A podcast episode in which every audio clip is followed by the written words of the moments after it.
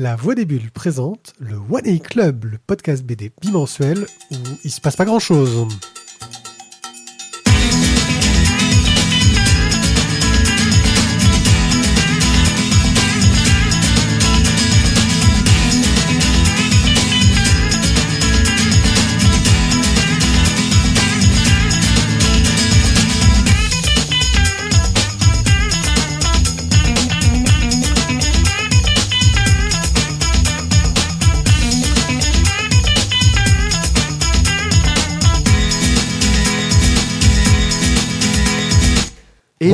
Se passe plein de Quoi choses. Il se passe quoi Mais il se passe plein de choses. On a, on a, on a une, une émission de fou. On a des super bouquins aujourd'hui. Mais oui, mon cher Thio, qui, qui, qui- qui lance cette émission à la perfection. Ouais, parce qu'en fait, on était en train d'essayer de se servir du coca tout en essayant de démuter les micros en même temps, en ayant croisé les bras et les effluves. Un truc de fou. Et c'est mal. C'est mal. Et donc, euh, nous sommes le, 12 fév- le 13 mars pour euh, enregistrer cette euh, émission. On, on est au redoux quand même, hein, il commence à faire beau. Bah, euh, déjà, de toute façon, j'ai même pas vu, j'ai même pas vu l'hiver. Voilà. Ah, c'est vrai qu'on l'a pas vu venir. Pour encore vous parler de bande dessinée, je suis Wana Pied, je suis accompagné de Thio, moi. mon acolyte fidèle et quasi toujours présent. Je crois que t'as raté qu'une émission depuis le début ou un truc dans le genre. Ouais, ouais. Deux. Deux, ouais, ouais, c'est vrai. La une- troisième, une- t'es viré. Ouais, oh, bah, dans ce cas-là, je te dirais, il y en a un qui est déjà. euh, tu lui as déjà fait sa lettre, il a déjà eu son, son solde de tout compte, non? C'est ça. Euh, dans cette émission, euh, je vais vous faire une petite rubrique online assez light parce que il se passe tellement de choses ces derniers temps que j'ai pas eu le temps de trop lire d'online. En chronique, je vais vous parler de Polar, de Boitel et le Café des Colonies, de Anton l'éléphant peintre, d'un temps de Toussaint, de Démocratia et d'Harmonie. La démocratie, l'harmonie et tout, c'est beau. Hein Un petit express ensuite où on reviendra sur Walking Dead et Ajin, des séries que l'on aime suivre. Et je crois qu'on peut tout de suite démarrer dans la folie, dans le waouh, oui, ah, ouh, Le comme bien. online.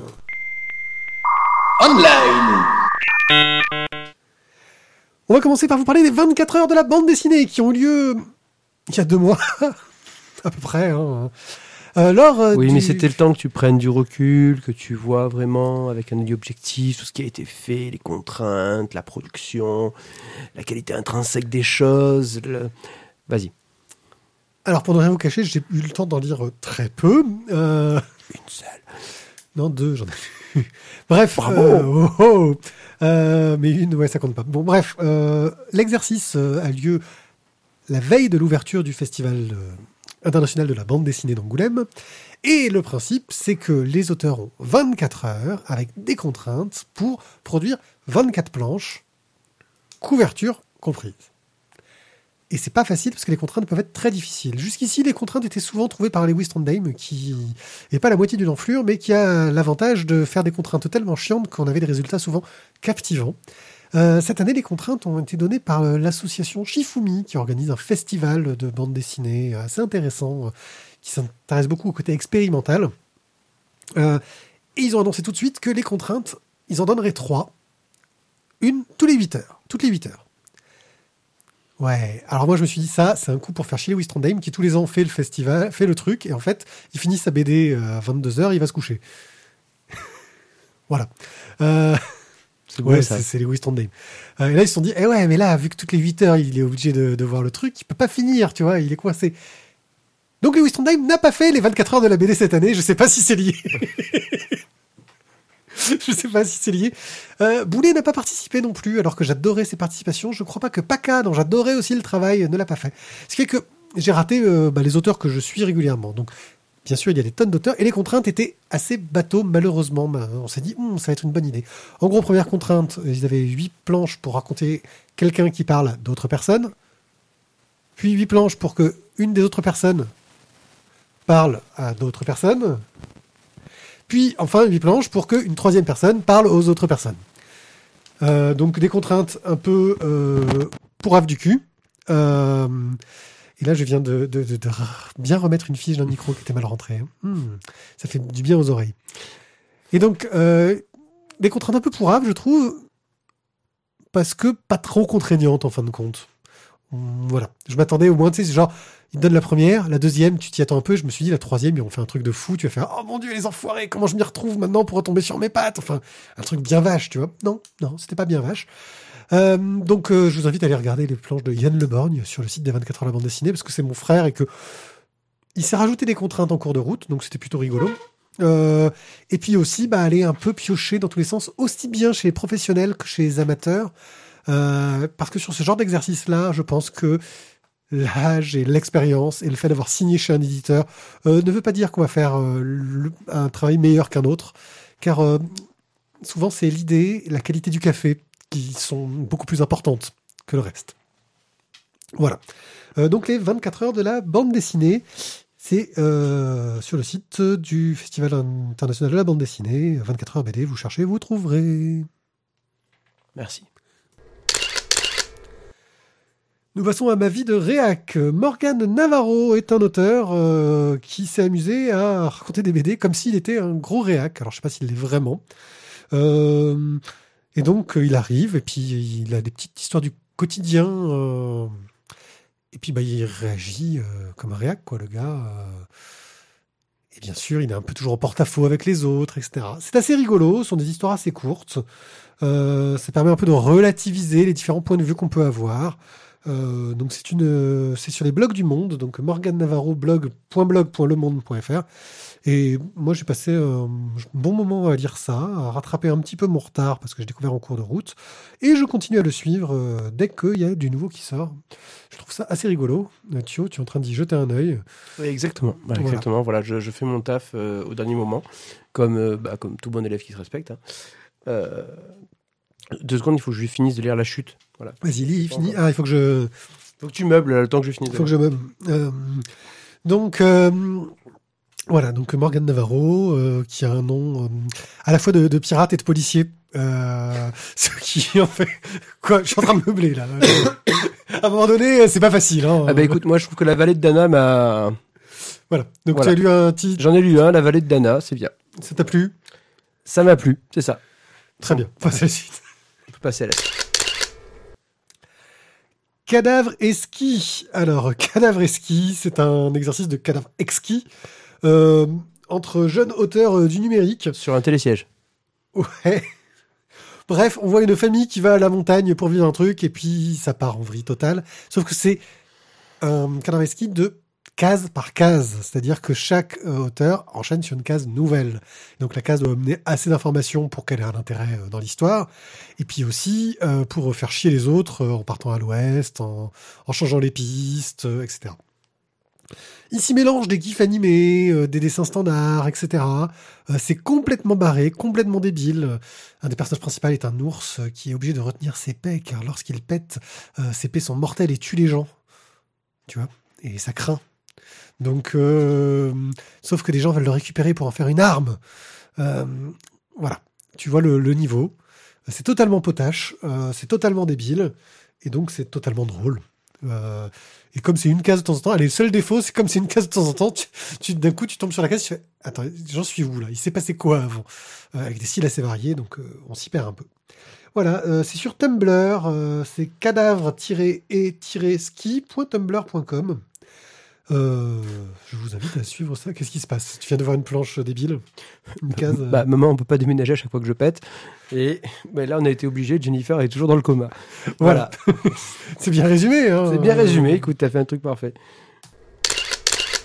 Et là, j'ai mis une virgule de online parce qu'on a discuté tout à l'heure et on a dit, hey, en fait, on a exactement les mêmes rubriques que la dernière fois euh, au niveau des nombres. Et en fait, pas du tout. Donc, en fait, ce que je dois faire, c'est ça.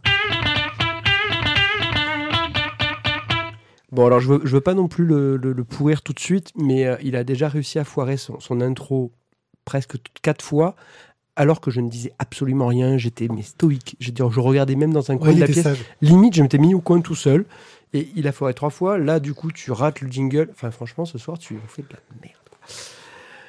Mais heureusement, nous allons parler d'une bande dessinée chez Putain, Glénat. notre émission, mais qu'est-ce que c'est original? C'est ça. Ouais, mais sauf que nous allons parler d'une bande dessinée de chez Glénat Comics.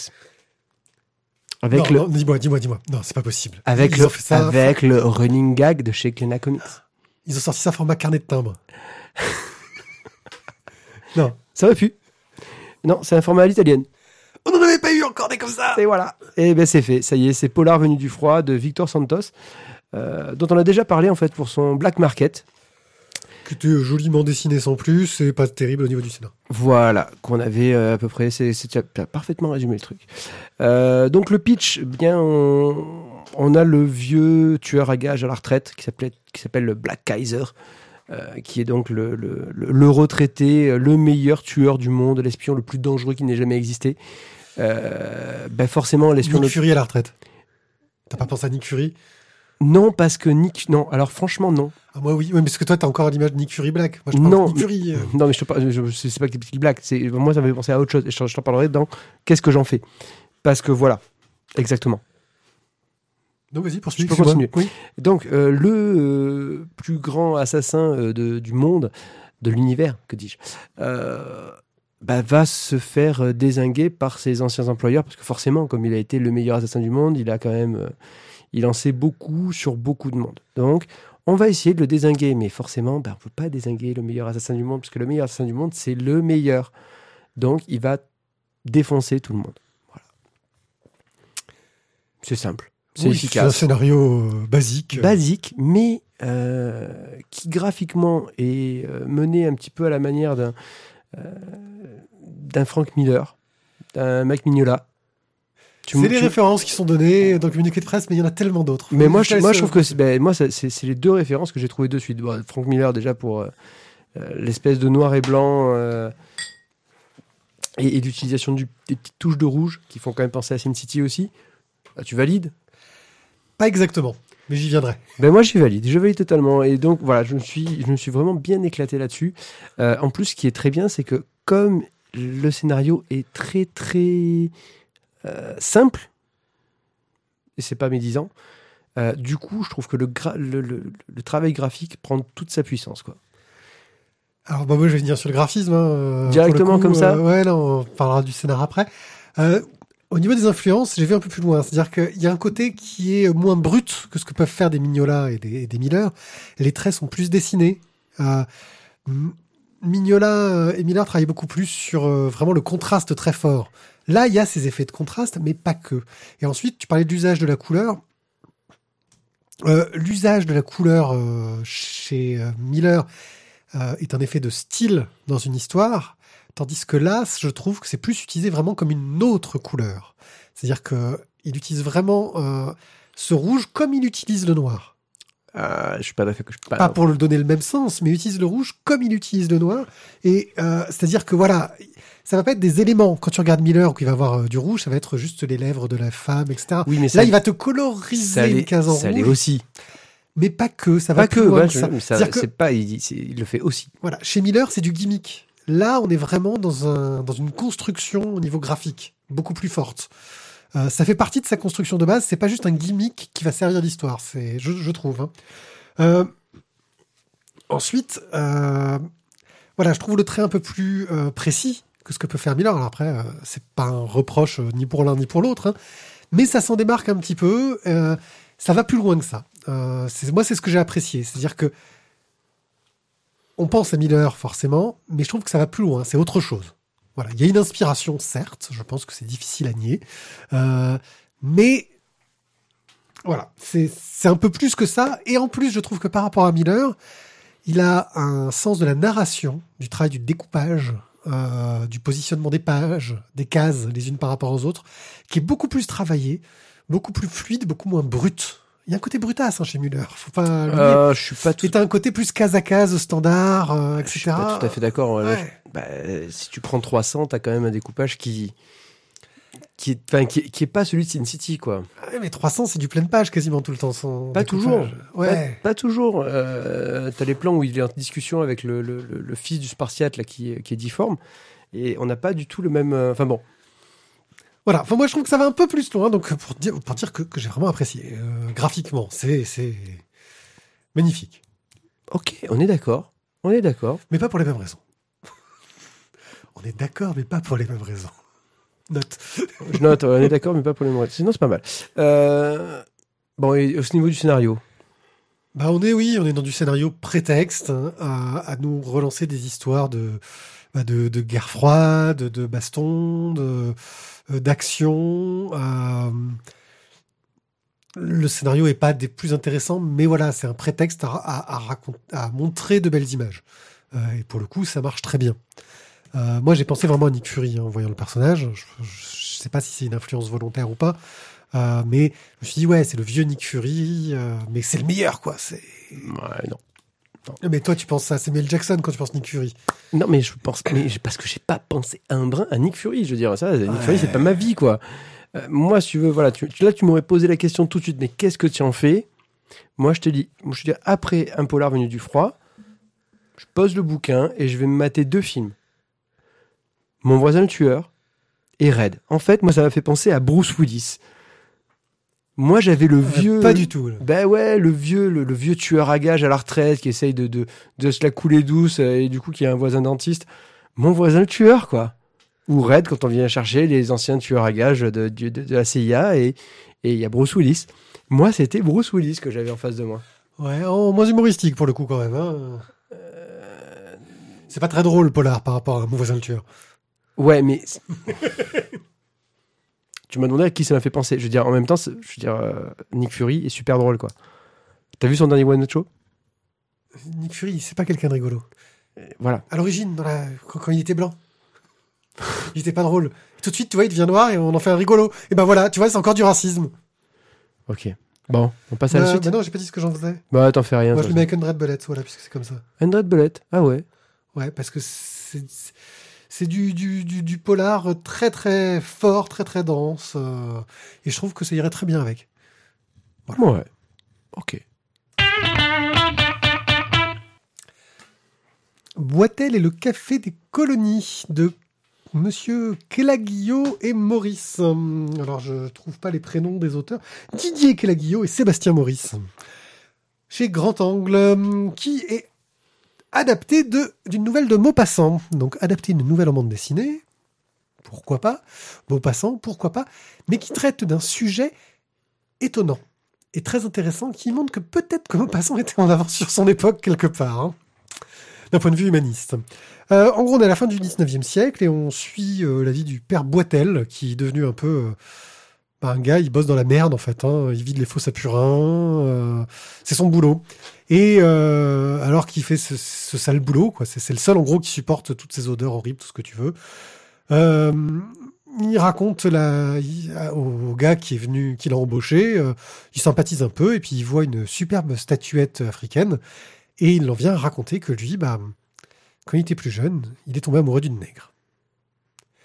Et il commence à nous raconter l'histoire d'amour avec cette nègre. Dans le sens, et c'est précisé quand même en préface, où à l'époque, le mot nègre n'avait pas toutes les connotations. euh, euh, bah, enfin, Bah, disons qu'il faut resituer le vocabulaire avec l'époque euh, fin, 19, fin 19e. dans- enfin, il n'y avait pas d'autres mots en fait à l'époque. C'est surtout ça, voilà, entre guillemets. Euh, bref, euh, et on va suivre cette histoire d'amour entre ce jeune militaire qui tente de, de, qui, de, faire rencontrer cette jeune femme à, à ses parents, qui, qui la trouve gentille, mais elle est quand même un peu noire. hein. Euh, voilà, ce genre de réflexion là, et qui, qui essaye tout ce qu'il peut euh, d'aller au-delà des préjugés de la société jusqu'à une fin qu'on ne racontera pas. Euh, Et voilà, je crois que j'ai fait le pitch, je peux pas aller plus loin. tu peux pas aller plus loin parce que sinon tu racontes l'histoire. Mais, euh, mais oui, c'est exactement ça. Et donc, euh, Boîte et Café des Colonies, nous allons tout de suite parler du dessin, euh, qui est d'une douceur. euh, je trouve que c'est très très doux. Voilà, c'est un trait très doux, fin, un peu caricatural, mais pas trop, euh, qui se laisse lire euh, très simplement. Il y a, il y a une sorte de, chaleur. C'est c'est agréable à regarder. C'est c'est pas le truc que tu fais waouh, tu restes deux heures sur des dessins, mais ça coule tout seul. C'est ça aide la narration sans sans sans accroche, sans accro, je veux dire, pas sans accroche, mais sans accro. Euh, un dessin très efficace. Tu aurais quelque chose à en dire Euh, non. C'est bah, c'est- très joli. Voilà, c'est un- dessin qui est, comme tu dis, très agréable à lire, très agréable à regarder, parce qu'à lire un dessin, ça se fait pas, mais. euh, Ouais, j'aurais pourrais pas t'en dire plus en fait. Euh, agréable. Et puis le scénario, c'est super comme histoire. J'ai trouvé ça tellement beau, tellement touchant, tellement agréable. C'est vraiment une belle histoire d'amour. Euh, où j'ai été vraiment. Bah, je, suis- très content d'avoir lu cette histoire-là. Ça m'a aussi euh, fait avoir un regard sur Maupassant, qui pour moi était un gars qui écrivait des nouvelles d'horreur. hein. En gros, globalement. hein, Fantastique à l'époque. oui, non, mais c'est l'image que oui, enfin, mais c'est c'est l'image que j'avais de Maupassant. hein. Euh, et j'ai trouvé que c'était d'un humanisme rare, je pense, euh, à l'époque, Euh, parce que c'est totalement, je pense, à, contre-courant de, la pensée de son époque. C'est l'impression que ça me donne. Après, je, je suis pas un spécialiste. hein. Je suis pas spécialiste non plus, ouais, mais je trouvais que c'était super précurseur en fait. Je, connaissais un peu Maupassant pour avoir lu Bel Ami, Le Horla et trucs dans ce style, mais là, voilà. Je reste un peu sur le cul, quoi. C'est bien. Une quoi. bonne découverte, une bonne, vraiment une bonne découverte, un truc euh, que j'aurais certainement pas acheté, mais, mais voilà, qui, qui te fait passer un bon moment. T'en fais quoi? Euh, bah, je pense que c'est un bon cadeau pour, pour Marine et Marion. C'est euh, voilà, je pense que c'est un- truc qu'il il faut que Grand Angle leur envoie, ça peut, ça peut leur donner des idées. Ouais, je suis pas sûr que ce soit très revendicateur quand même, mais euh, comme histoire. Mais oui. Euh, bah, moi, je, je le mets avec les au rayon histoire d'amour. Tu vois, avec euh, voilà, parce que c'est- une belle histoire d'amour. Euh, je crois que je, je ne peux pas en dire plus. Anton, l'éléphant peintre chez Bambou par Thomas Cotto et Domas. Ma première bande dessinée. euh, donc je vous rappelle donc le qu'est-ce que pouce de bambou. Enfin c'est l'ancien pouce de bambou parce que du coup Ça a changé de nom. ça a changé de nom. Maintenant c'est ma première BD. Euh, une aventure, enfin, une histoire, on va dire sans texte, muette, euh, qui nous raconte donc l'histoire ici d'un éléphant. Euh, ensuite, on a un petit carnet de croquis pour comment dessiner les, les personnages de l'histoire, euh, qui sont contents, tristes, heureux, malheureux. De façon très simplifiée pour que ce soit à la portée des enfants. Voilà, des grands enfants quand même. Et ensuite l'histoire avec le texte et quelques petites illustrations à côté. Alors, c'est la première création originale de, De, Bambou. de ma première BD, ouais. Parce que jusqu'ici, euh, à chaque fois, c'est des reprises de contes classiques. Euh, et là, c'est vraiment une histoire originale. Et ben la question, c'est pour ça que qu'on s'y est intéressé, c'est est-ce que c'est une réussite? Ben, j'ai trouvé que c'était un bon De quoi ça parle déjà en fait? Parce Alors c'est l'histoire, donc c'est l'histoire de, donc de Anton, un, petit, un, un éléphanto, euh, bah, qui est toujours en fait en train de, bah, je, dirais le mot juste c'est papillonner, mais c'est ce qu'il fait en fait au début, c'est qu'il joue avec un papillon, et du coup bah, il est un peu à la bourre sur le troupeau, donc bah, il essaye de les rejoindre, mais ils sont vachement loin, et comme ils sont vachement loin, il faut qu'il court, et comme c'est un éléphanto, bah, il se casse la gueule. Il va se retrouver séparé de, la troupe. Euh, alors du coup, bah, il va, il va, s'amuser à dessiner euh, pour, euh, bah, pour- voilà, parce que comme il tourne en rond, il fait un dessin. Et là arrive un, une hyène qui euh, voit le voit dessiner, et se dit, ça a l'air trop bien. Toi, on va faire des choses ensemble. Je vais te faire dessiner des trucs et on va vendre les toiles. Voilà. Donc il fait dessiner euh, notre petit éléphanto Anton et forcément il va vendre les, les toiles super chères parce que c'est super prisé, tout le monde adore ça. Et Anton devient célèbre. Mais bon, Anton n'a qu'une envie, c'est de retrouver sa famille. Voilà, on va pas raconter la on fin. va pas raconter la fin. Alors, t'as pensé quoi de cette, euh, cette histoire? Bah c'est un c'est un bon conte pour enfants. Moi j'ai trouvé que ça passait. Enfin là, je, je- moi après je le vois d'un côté purement pédagogique. Ça, c'est une histoire que tu peux facilement raconter. Tu peux ra- faire, passer euh, euh, d'autres épreuves. Tu peux faire faire plein de choses à tes gamins avec ça. C'est un bon bouquin. Voilà. Est-ce que tu as lu le texte? Pas du tout. Je l'ai lu. Alors, j'ai trouvé ça pas mal car ce n'est pas un texte infantilisant. Il y a des mots compliqués. La mégaville.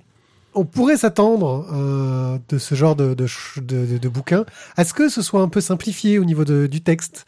À ce que, tu sais, comme ils font maintenant avec le Club des 5 où ils, ils, ils modifient le texte parce que c'était trop compliqué les mots d'avant qu'on lisait nous.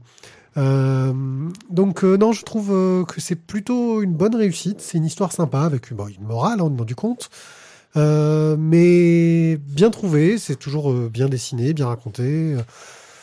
Bon, ça reste très classique et standard, hein, euh, mais bon, comme on adore Domas, on va pas dire du mal.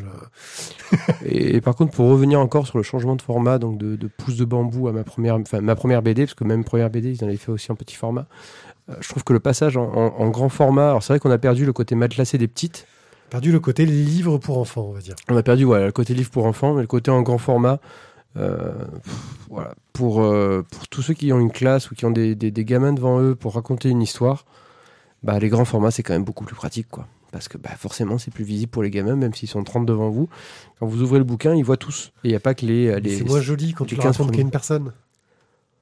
Parce que moi, je raconte, quand je raconte, moi, je raconte qu'à une personne. Ouais, mais même si tu racontes qu'à une personne, du coup, tu, tu, tu, tu te mets ça. Ouais, non, ça, non, ça, ça, non, ça c'est faux. Ça, ça c'est un argument pourri, même pour une personne. Ça suffit. C'est- trop bien. T'as un grand, tu peux regarder les images. Enfin, tu vois les plus de qu'il y a un détails. travail, surtout qu'il y a un découpage de, de, de, de trois bandes, hein, euh, pas de quatre, pour, euh, alors que sta- de façon standard Mm. sur euh, ce format-là, on est sur du quatre bandes, donc ça fait des grands dessins bien lisibles. Euh, non, non, c'est très bien pensé comme collection, et bah, euh, je trouve que ce premier essai d'histoire originale est une réussite. Tout à fait.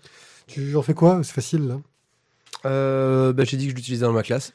Et bah, moi, je dis que. Enfin, si ta femme laisse le prendre, c'est ça qui va être plus dur en fait. Bah, moi, je dis que je le donnais à ma fille. Tu veux pas le voler à ta fille euh, mais tu veux oh, j'en ai. Oh, mais oh, oh, oh, oh, la famille des, des, des, des Wanaï, là, vous commencez, oh.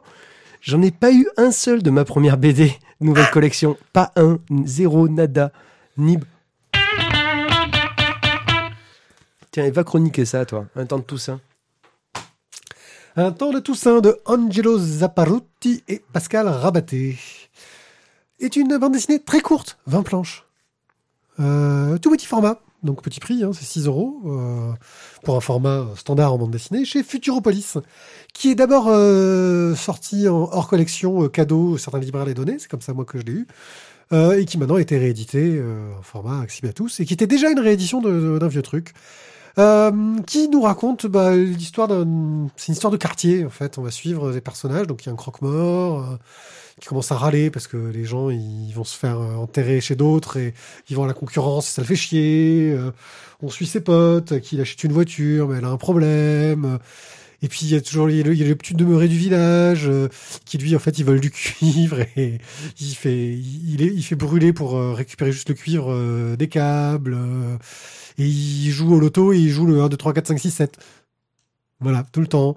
Euh, et on suit un peu tous ces personnages jusqu'à bah, ce qu'il y a un, drame. Il y a un des, personnages bah, qui, va mourir, quoi. Et on voit comment vont réagir les gens autour de ça. C'est vraiment une histoire de quartier. Euh, légère, sympathique, avec des personnages attachants, je trouve. Mais 20 planches, c'est dommage. On aimerait passer un peu plus de temps dans ce quartier. On aimerait avoir d'autres histoires, aussi courtes, hein, parce que je trouve que la, la longueur euh, est bien trouvée. Mais je me dis, un petit recueil de 5-6 histoires euh, du même format dans ce quartier aurait été. Enfin, m'aurait pas déplu. Ce qui fait que je l'ai lu, j'ai passé un bon moment, je trouve ça sympa, mais à la fin, je me dis, ouais, mais bon, euh, ouais, j'ai pas envie d'aller beaucoup plus loin, quoi. Je, je- Tu vois, un peu de regret. C'est comme si on t'avait montré juste euh, un petit bout du truc qui était sympa. Voilà, une petite déception, parce que j'aurais aimé en avoir plus. Euh, bah, je- malheureusement, j'allais un peu dans ton sens. C'est moi, j'ai au départ, j'ai eu un sentiment un peu de huis clos dans ce quartier où tu, vivais en fait vraiment en autarcie. Tu n'as aucun lien avec l'extérieur. Tu peux pas le situer. Et, tu te dis, on, va rester, on va avoir toutes les histoires qui vont s'entremêler. Mais voilà, le seul regret, c'est- c'est le côté trop court parce que on a, ça se développe pas assez. Ouais. Alors l'histoire du coup en, en elle-même, les, les 20 pages se suffisent hein, totalement. La chute est même très rigolote. Tout à fait. Mais, euh, mais c'est. Bah voilà, en fait, on a, on a, on a, on a un petit peu des, des, des, des- des envies de riches, on, voudrait, on en voudrait plus, quoi.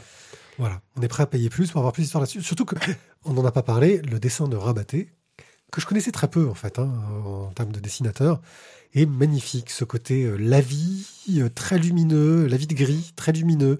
C'est superbe, c'est c'est très joli. Euh, et je, voilà, c'est un, un- vraiment un, un bel album. Euh, mais trop court. Bon, Peut-être qu'il y aura une suite chez Futuro, je sais pas. On verra. Je, je, je le sens pas. Parce que Rabaté, il fait des films maintenant. hein. Les petits ruisseaux. J'ai pas vu. Voilà, non plus. Pas pris. Euh, tu en fais quoi? Eh bien, comme je l'ai lu il y a plus d'un an, je t'avoue que je ne sais pas du tout ce que j'aurais pu en faire. Oui, bah. Mais, mais je ne, voilà, j'en ferai rien. Moi, j'attends un recueil. T'attends la suite, qui ne Ouais. viendra jamais. C'est un peu ça. Et là, on pourrait se dire que c'est presque un petit truc absurde en attendant Godot, tu vois. C'est Ah. style. Tu vois. Bon, on passe de suite à complètement autre chose. Euh, comme vous l'avez sans doute bien observé, euh, nous sommes devenus des fins lecteurs de manga. Et nous allons vous parler aujourd'hui de Démocratia de Motoro Mase chez Kazé euh, Édition. Là, on triche, Mo- c'est un auteur qu'on connaît déjà. C'est- Tu me laisses faire mon s'il te plaît? Merci. Chacun son truc, quoi. Tu, tu m'as mis en croix grasse, ça veut dire que c'est moi qui fais le pitch, donc c'est moi qui parle. Donc, Motoro Mase. Vas-y, croix grâce. Voilà, croix grasse. Donc, Motoro Mase, dont on a déjà parlé, parce que nous avions cité déjà euh, sa série Ikigami dans nos émissions. Donc, Démocratia, qu'est-ce? Eh bien, un- Pitch. quoi? Le pitch est simple. Ah, pas tant que ça, mais Un, informati- un informaticien et un robot. Un roboticien, je sais pas si ça existe. Donc, un gars qui fait des robots et un gars qui fait de l'informatique euh, décident de, euh, bah, de faire, on va dire, un robot qui aura toute l'apparence, euh, toutes les apparences humaines et qui va être dirigé par 3000 personnes euh, choisies sur Internet qui vont en fait voter pour les différentes actions que va faire le héros, enfin l'héroïne Mei. Voilà, ça part, c'est tout simple, hein, c'est euh, 3000 personnes qui vont dire tiens, elle va se lever, moi je veux qu'elle se lève, moi je veux qu'elle lève le doigt, moi je- et en fait, les règles sont un poil plus complexes, mais globalement, l'idée est là. ça va, je peux rentrer en détail ensuite. Donc il y a d'abord les trois votes, les trois propositions qui ont, reconnu, qui ont connu le plus de personnes qui les ont citées, qui sont nos numérotées de 1 à 3 et on peut voter pour celle-ci. Puis il y a les bonus, celles qui n'ont été données qu'une seule fois, c'est ça? Ouais, c'est ça. Merci. Et dans ce cas-là, ça c'est le vote bonus quoi. Mais il n'y en a que deux qui ont été sélectionnés, et le nom de la personne qui a proposé est cité. Ça aura de l'importance, je pense, à un moment. Ça a de l'importance pour Pas le pseudo, pas le nom. Mais bon. Pour le pseudo, pour le tome 2. Voilà. Alors, tous les noms sont euh, totalement. euh, Enfin, pour les personnes qui votent, euh, les noms sont déformés, les noms des personnes sont déformés par un truc de cryptage, le nom des lieux, pareil. Toute la perception de- du robot est complètement anonymisée pour pas qu'on puisse repérer où il est, à qui il parle, Voilà. etc. Euh, et, et donc, bah, pff, donc c'est une expérience au départ hein, qui est menée par ces deux personnes. L'une est à la fac, l'autre a arrêté de bosser, je crois, et fait ça peu, un peu en freelance. Et ben voilà, pour le pitch. Ensuite, pour le reste, je vais pas trop vous en dévoiler, parce que là, on en est déjà... enfin, moi, j'en suis au tome 3. Euh, Wana, il en est qu'au tome 2. Mais euh, bah, je trouve ça absolument génial. C'est super bien mené. Euh, on se retrouve avec donc bah, cette espèce de démocratie où chacun vote pour qu'il se passe quelque chose, mais ensuite on se retrouve confronté au bah, à qu'est-ce qui s'est passé une fois qu'on a voté, aux conséquences des votes. Et du coup, les 3000 personnes qui parlent entre elles en se disant mais attendez, on a voté pour ça, c'est pas bien. Oui, mais attendez, vous avez voté.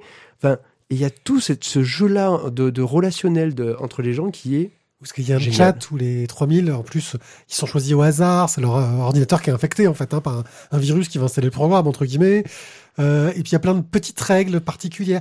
Euh, c'est quelque chose qui m'a fait me rendre compte euh, du point commun qu'il pouvait y avoir entre un Death Note et un Ikigami, par exemple. Ces deux mangas, et Démocratia est construit exactement de la même façon, euh, sur la base. Il crée des règles très précises sur comment fonctionnent les choses, et ensuite, il cherche toutes les façons de les contourner. Et il nous montre quels sont les excès possibles par rapport à ces règles qui, à la base, ont l'air plutôt correctes. Euh, et comment est-ce qu'elles vont être gérées par les gens, etc.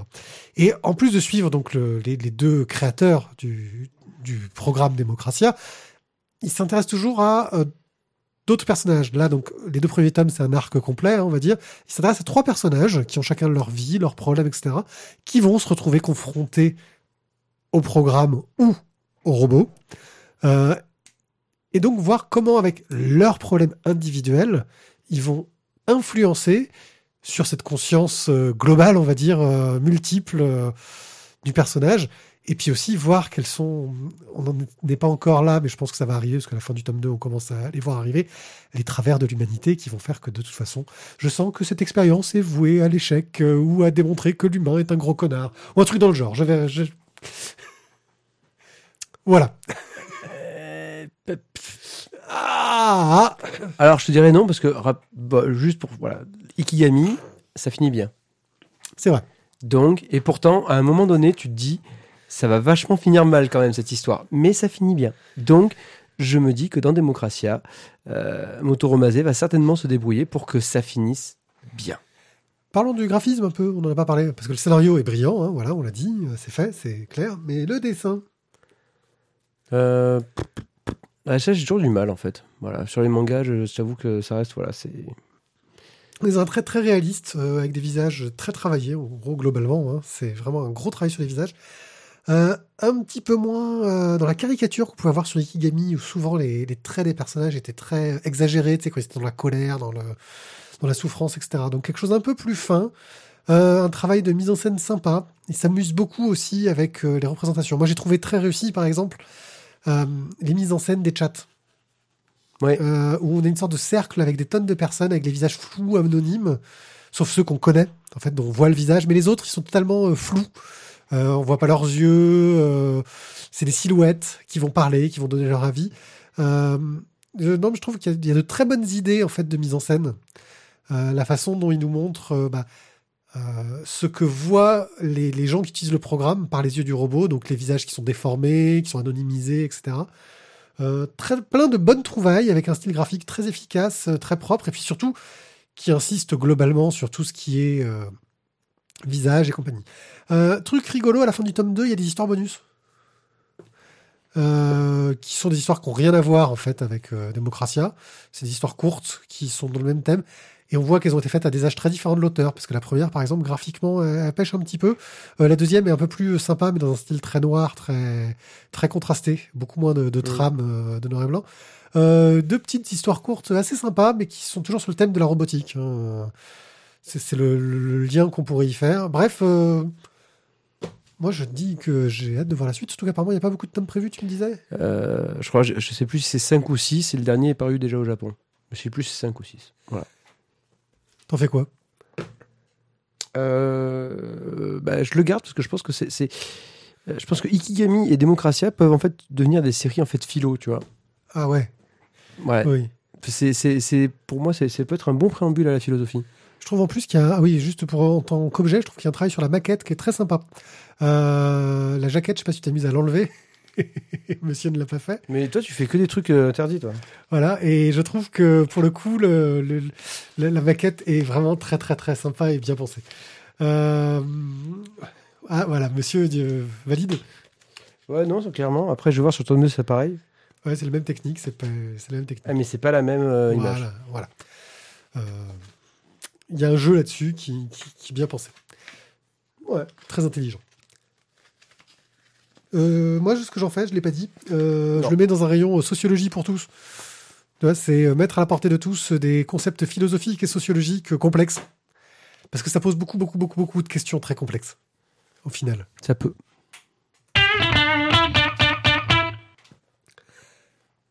Harmonie. Une bande dessinée de Mathieu Reynes, le tome 1 qui se nomme Memento, euh, qui va être un diptyque ou un triptyque, je sais plus. Euh, ça va être, euh, enfin, vas-y, dire, derrière c'est noté. C'est toi qui as la BD dans les yeux, à la Ouais. fin. Bah dis-moi, au lieu de me laisser courir comme ça. Trip. Triptyque, voilà. Dans Harmonie, alors il y a une première scène dans la BD où pour le moment j'ai rien compris parce que je pense qu'il va falloir qu'on attende un peu pour qu'on nous explique. c'est, c'est, euh, il y a une histoire de, de, de- Bah, d'Olympe. C'est l'histoire des dieux, en fait. Ouais, de retrouve- dieux ou de trucs d'heroic fantasy. Enfin, c'est un peu entre les deux, quoi.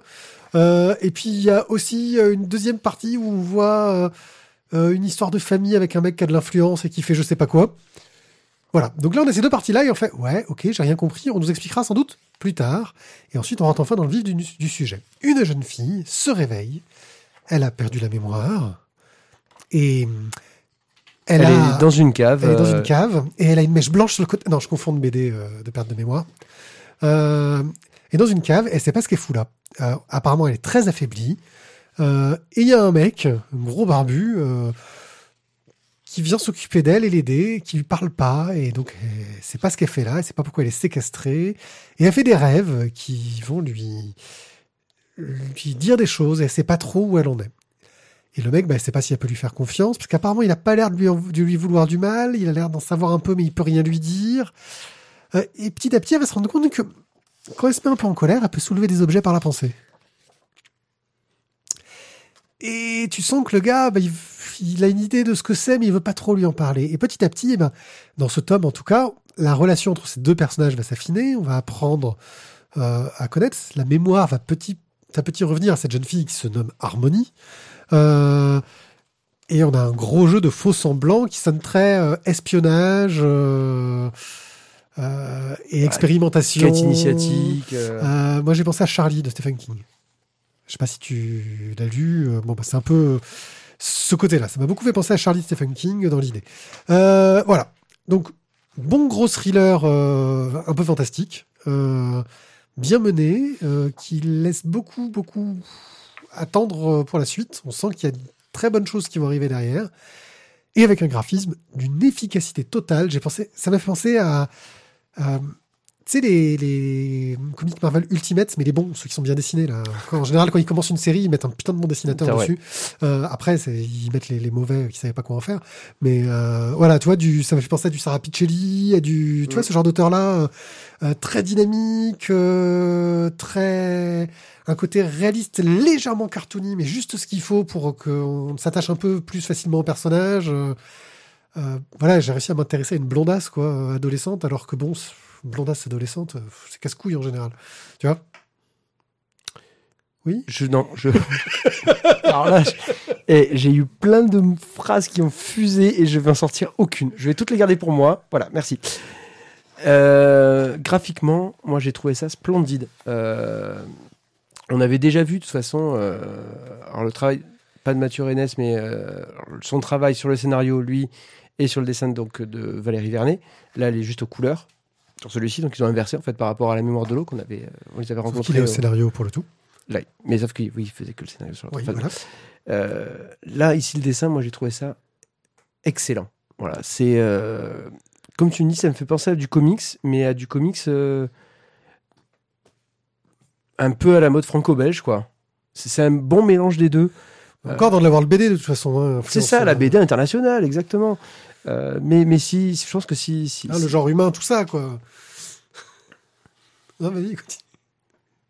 mais si Mathieu Rennes faisait du, du, du comics, je pense que ça pourrait, ça pourrait bien. Ah ça me choquerait pas de le voir sur une BD américaine. Après, je sais pas s'il pourrait tenir le rythme. Ça, c'est la question. C'est ouais, parce que je pense que ça, ça doit être compliqué, mais euh, Parce que surtout que là, il fait euh, dessin, ancrage et scénario. Donc, c'est c'est compliqué.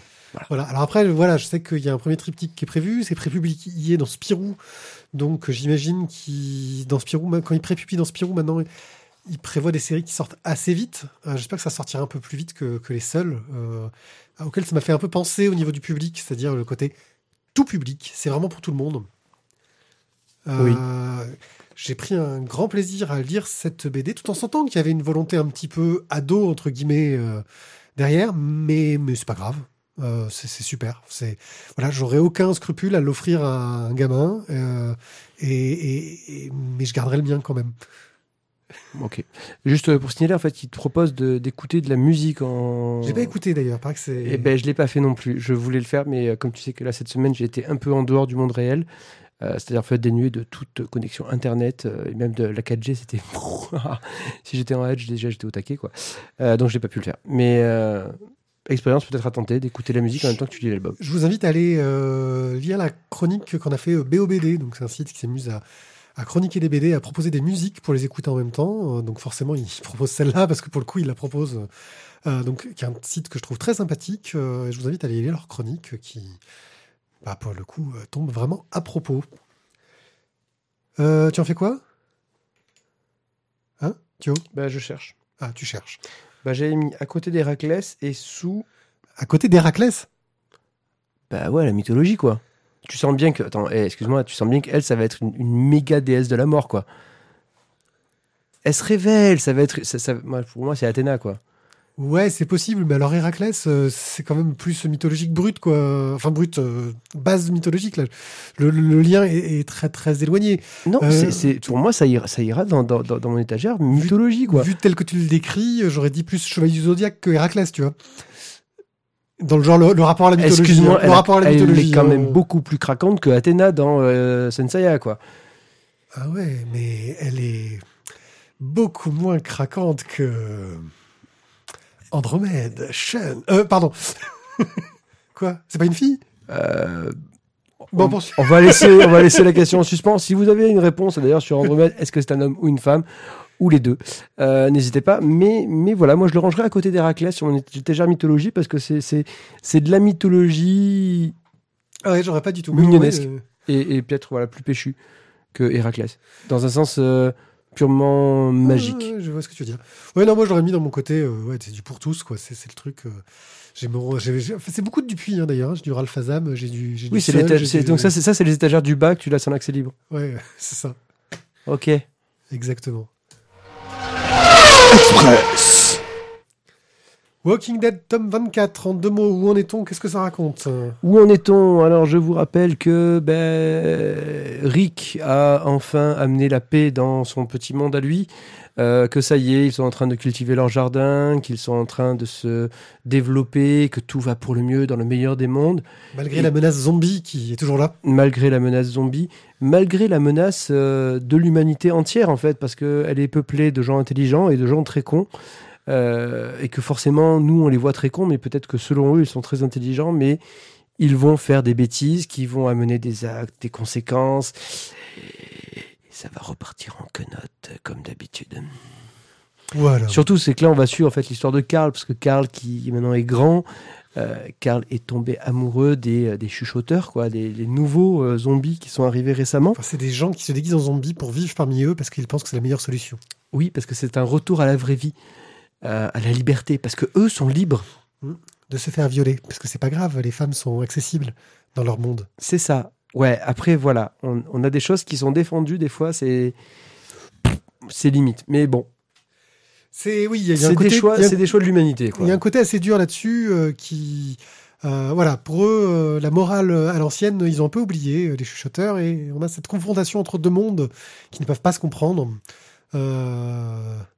Et c'est plutôt intéressant. Voilà, je trouve toujours ça euh, bien foutu, bien amené. euh, et là, la question, c'est jusqu'où vont-ils aller? Parce que en gros, il n'y a pas de vrai méchant, il y a juste une philosophie différente en face qui peut ne pas paraître acceptable. Maintenant, comment vont-ils gérer ça? Alors, le, le- Dans un contexte de fin du monde, hein, quand même. Alors, euh, de je- manière, voilà, je, je, je, je- je dirais juste, euh, on se retrouve avec donc une autre façon d'avoir vécu euh, l'apocalypse zombie. Ok, mais la personne te fait deux choix qui sont totalement contradictoires.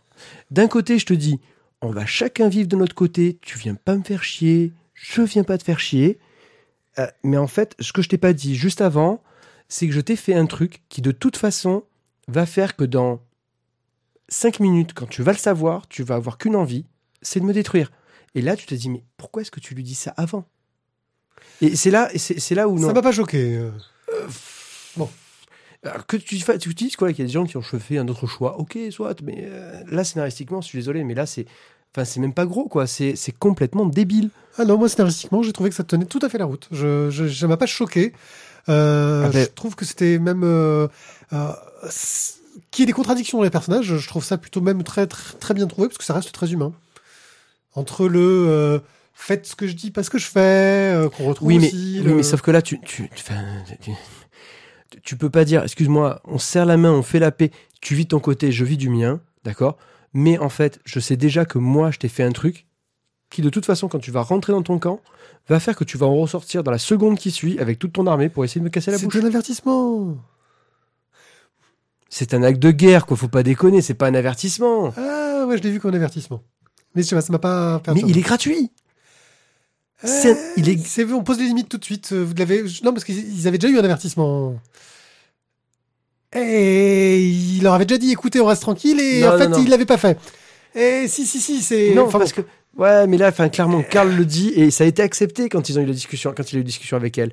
Il lui a dit, c'est pas eux qui viennent, c'est moi qui ai décidé de venir parce que je veux récupérer la fille. ouais mais il, Non, ils ouais, avaient mais- dit avant qu'il devait pas le faire. Cet Et il l'a fait quand même. Oui, mais sauf qu'il il a bien dit qu'il n'agissait pas à leur place. Il leur faisait contre leur avis. C'est un, enfin, quand il y a quelqu'un qui, ouais, non, mais là c'est trop facile. Non, c'est trop facile ce que tu Bon, je crois que Walking Dead reste intéressant pour lire pour ce genre de débat. On en Oui, discutera mais, plus oui, mais le problème c'est que ça devient juste intéressant pour les débats qu'on fait entre nous. Mais oui, mais c'est- l'histoire, c'est une bonne histoire pour ça. Tome 4 d'Edgin. Edgin, pour vous rappeler, en gros, dans le monde actuel, des gens sont immortels et ne le savent que le jour où ils meurent. Et là, ils se reconstituent entièrement. S'ils ont perdu un bras, ils repoussent. Mais il faut qu'ils meurent pour que le bras repousse. Voilà. S'ils si, meurent pas entre temps, le bras repousse pas. Euh, et bien sûr. Et, et, et, du coup, il, des fois, il faut même en fait qu'ils se suscitent tout seuls parce que sinon, ils, sont, aller mieux. Ils sont trop abîmés pour euh, pour se régénérer. Donc en fait, il faut qu'ils qu se. Ouais. Ça me rappelle un peu des les, les, dans Galactica, quand t'as l'autre qui dit en fait qu'il s'est pris une balle dans le foie et qu'il a dû se sectionner la, oui. la, la, horte avec une, une pierre parce qu'en fait c'était trop douloureux. Enfin bon. bon, pardon. Euh, donc en gros, euh, bien sûr, euh, les Edgins sont veulent être récupérés et sont chassés parce que ils sont dangereux. On sait pas trop ce que c'est. On fait des expériences dessus. Et là, en gros, il y a un groupe qui essaye de réunir des Edgins pour monter une offensive contre le gouvernement. Euh, et de les réunir bah, pour faire des actes d'action terroristes, entre guillemets. Hein. Oui, parce qu'on a découvert dans le tome précédent que l'État faisait des expériences totalement innommables sur les Edgins. Sur les Edgins. Ou euh, les 45 façons d'essayer de, de, tuer un Edgin. Voilà. On, on, on l'écrase petit à petit, on, on l'explose contre un mur, on lui tire dessus, on, voit dément, ça marche, on la... limite. Euh... Enfin, un truc de ouf. Et donc, euh, voilà, sauf que tout le monde n'est pas d'accord sur les moyens utilisés. Euh, et euh, bah, il y a un des jeunes qui se retrouve là-dedans qui essaie de s'enfuir, de se casser, euh, parce qu'il ne veut pas participer à ces actes euh, qu'il juge innommables. Parce que clairement, hein, ce qu'ils veulent faire, c'est c'est du terrorisme avec du mort gratuit, attaquer des innocents pour faire parler d'eux. C'est un peu l'idée quand même. Mhm. Euh, et en s'échappant, il va retrouver un autre Edgin qui s'était échappé et qui maintenant vit sa vie tranquille dans son coin. Euh, qui veut pas qu'on l'emmerde en fait lui, hein. il veut rester tranquille sans qu'on l'emmerde. Bah, lui, il a compris en fait que l'humanité ne pouvait lui vouloir que du mal. Donc, Donc euh... il reste tranquille, un peu en autarcie, et bien sûr, euh, bah, euh, ils essayent de, de vivre l'histoire. Bref, Edgin est toujours une série aussi sympathique où on suit les, les interactions entre ces personnages, où on a des surprises constantes. Euh, où bah, on pense un très bon moment à le lire, même s'il est vrai que euh, le nombre de personnages euh, sachant que les personnages du premier tome, on les a pas revus. Hein. Bah, juste le personnage principal du tome 1. Voilà, enfin, on est un peu. On a, on, a, on, a, on a, perdu un deuxième qui, en fait, on ne sait pas où il est. Voilà. Je m'y perds un peu dans les personnages, savoir qui est qui entre les différents tomes. Mais comme vous le savez, j'ai un Alzheimer. Euh, donc, euh, bref, euh, ça reste une très très bonne série. Tu confirmes? Je confirme. Vraiment, c'est. Alors, on change au fur et à mesure les, les, les centres d'intérêt. Dans le tome 2, comme j'avais dit, on, on était sur qu'est-ce qui fait l'humanité, qu'est-ce qui fait qu'on est un être humain, et là maintenant on se retrouve plutôt à euh, qu'est-ce qui peut légitimer finalement de le terrorisme ou pas. Oui. Voilà, bon. ça, ça, pose des questions, euh, des fois plus intéressantes que d'autres. Ce tome-là m'a pas non plus follement emballé, mais bon, pour les trois premiers, je dirais que ça a continué, on verra le tome 5. À, à suivre, donc euh, on à continue, suivre, toujours. On veut savoir. On veut savoir. Eh ben, je crois que nous en avons fini avec cette émission. On va pouvoir. Euh, oh, tu fais rebondir les crayons. Tu, tu, es un magicien. Ouais, je viens de péter mon stylo. Ah, magie. J'ai mis de l'encre partout dans ta chambre. Sérieux? Ouais. Ah, super. Tu, tu es trop fort. Je suis, je suis un pote. Ouais, c'est ça. Ah, super, on a fait le ménage aujourd'hui. Euh, donc, euh, bien, je te dis au revoir, hein, connard. Merci. je vais te péter la gueule hors, hors, ligne, tout en continuant notre débat sur Walking Dead. Ah, tu l'avais depuis longtemps celui-là en plus. Et donc, euh, bah, n'hésitez pas à nous laisser des commentaires. Euh, on fera une joie d'y répondre. Euh, Laissez-nous un peu quelques étoiles sur Facebook, euh, sur Facebook, sur iTunes, parce que ça doit faire deux ans, trois ans qu'on n'en a pas vu, et que iTunes c'est quand même un peu important euh, pour le référencement, tout ça. Dites-nous si vous, d'un point de vue technique, il n'y avait pas de souci, tout se passe bien. Voilà, s'il fait beau chez vous, vous pouvez faire ce que vous voulez, en fait, on s'en fout. Quoi qu'il en soit, merci de nous avoir écoutés. On se retrouve très bientôt pour une nouvelle émission. Et ah, avec El Docteur. Avec El Docteur, ya yeah Ciao, ciao, merci à vous de nous avoir écoutés. Ciao, ciao.